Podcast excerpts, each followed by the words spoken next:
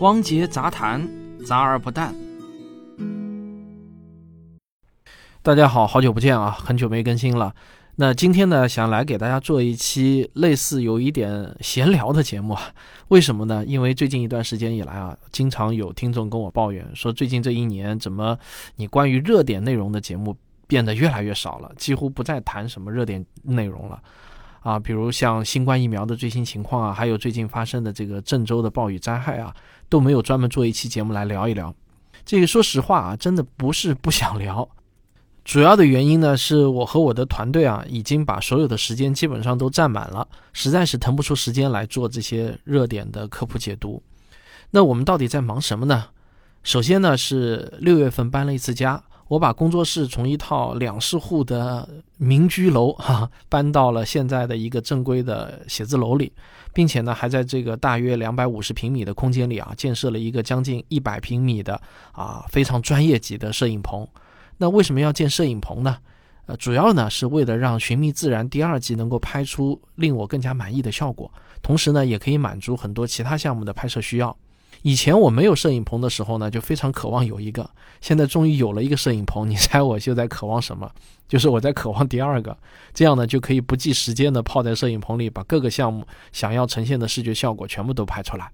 所以你就知道了，我的时间啊，基本上都花在了摄影棚里。啊，当然还有大把的时间花在了出差的路上啊。我们前段时间也拍了很多外景，以至于呢，我日常节目的更新就实在是有些顾不上了。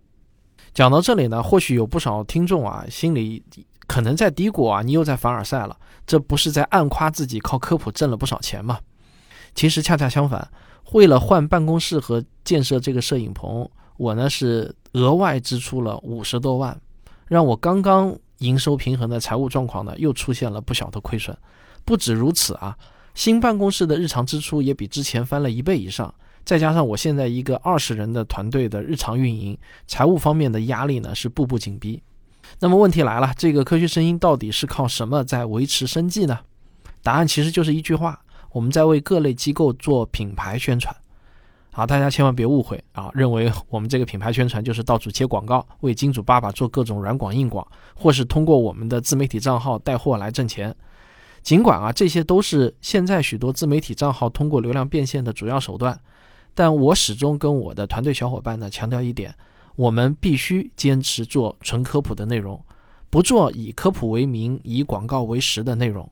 哎，也许你可能好奇了，怎么才能做到这一点呢？其实市场上啊有这样一类需求不容易被大众发现，就是几乎任何商业机构和组织，如果想要基业长青的话，那都需要建立自己的品牌知名度，尤其是品牌的美誉度。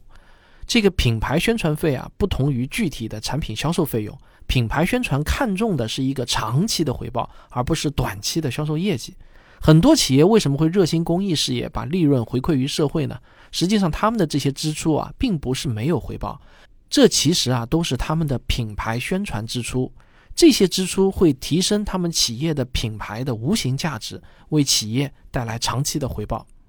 我来给大家举一些。和我们合作的企事业单位的案例，比如说浦发银行连续两年资助我们制作《未来科技体验馆》这个音频专辑，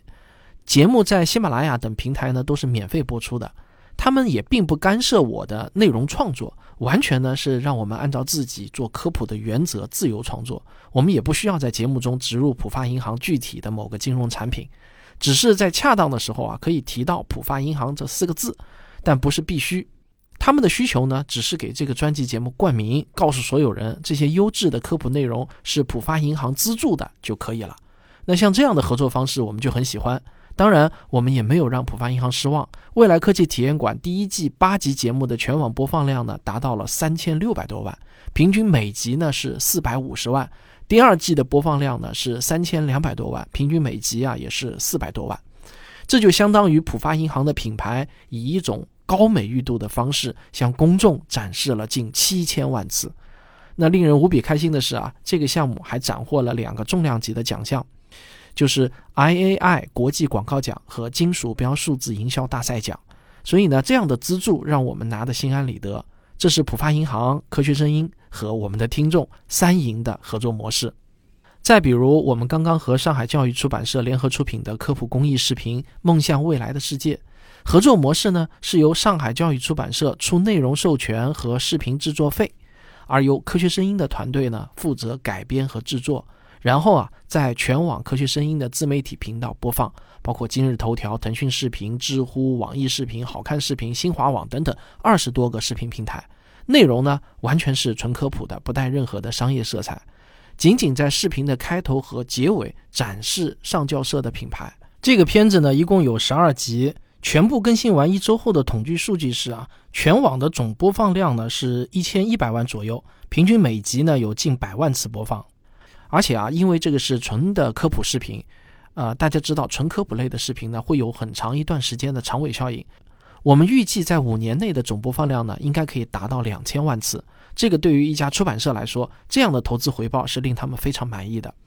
我再给大家举个例子啊，说说我们与上海真爱梦想基金会正在合作的科普视频节目，就是真爱梦想家长课堂。这也是一个纯公益的科普项目，由真爱梦想出资，科学声音制作，双方呢是联合出品，同样也是在科学声音的所有自媒体频道公益播放，完全免费。那这个节目呢也正在更新中。现在呢，已经更新了两集，前两集的全网播放量呢，目前是六十六万多次。公益基金会的善款呢，是由各个企业捐赠的，所以这种合作模式啊，就相当于是很多企业通过真爱梦想公益基金会这个桥梁，间接资助了我们科学声音团队为全社会来创作公益科普内容。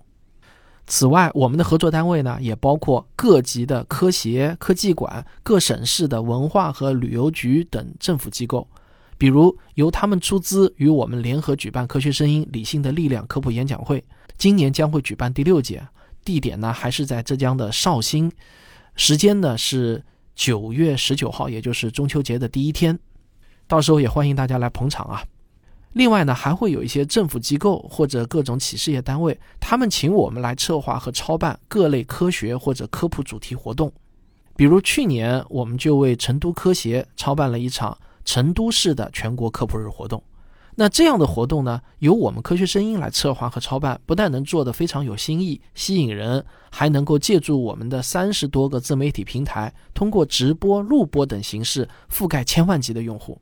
这些政府机构和单位啊，不仅能够完美的完成各种他们必须要完成的科普活动任务，还为当地的城市文化建设、城市品牌推广也做出了很大的贡献。好像浦发银行、上海教育出版社、上海真爱梦想公益基金会，还有各省市的科协、文化和旅游局等等，他们其实呢都是科学声音最典型的合作伙伴。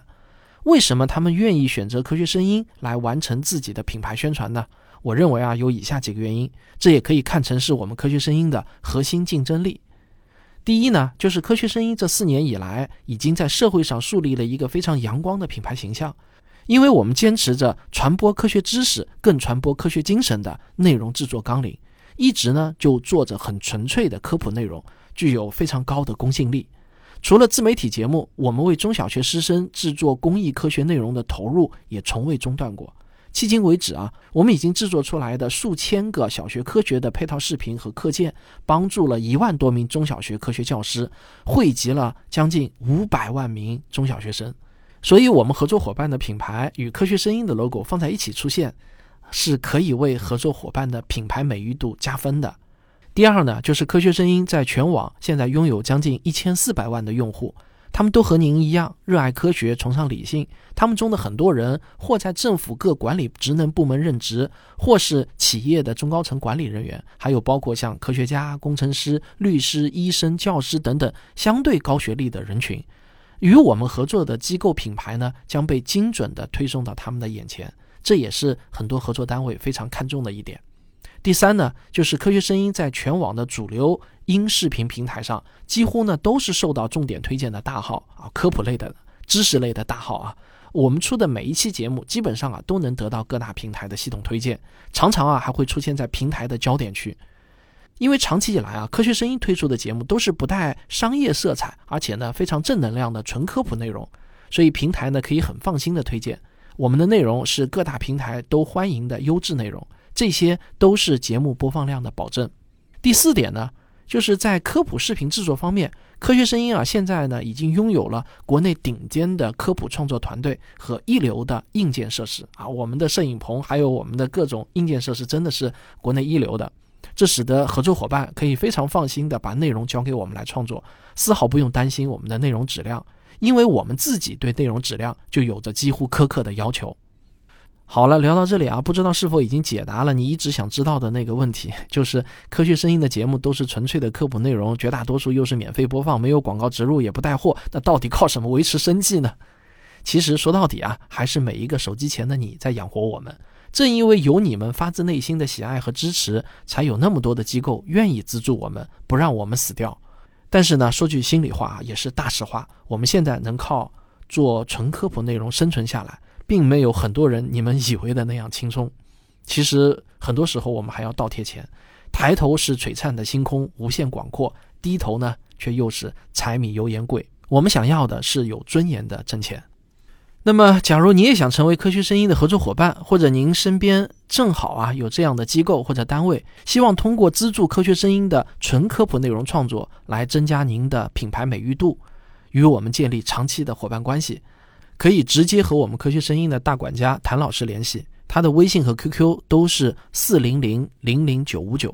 当然，你也可以直接发邮件到 info at 科学声音点 com 啊，就是 i n f o at 科学声音的拼音点 com，我们会及时与您沟通。另外，科学声音的官网是三 w 点科学声音点 com，就科学声音的拼音点 com 嘛，在上面你们也能找到更多有关科学声音的信息。如果你需要向别人介绍科学声音的话，你也可以把我们的官网推荐给他看。好了，这就是今天的杂谈和闲聊。寻觅自然第二季现在正在冲刺中，我依然是每天晚上都要忙到十二点左右。那再有点耐心。后面我会继续回归，为大家做更多更好的科普内容。咱们下次再见。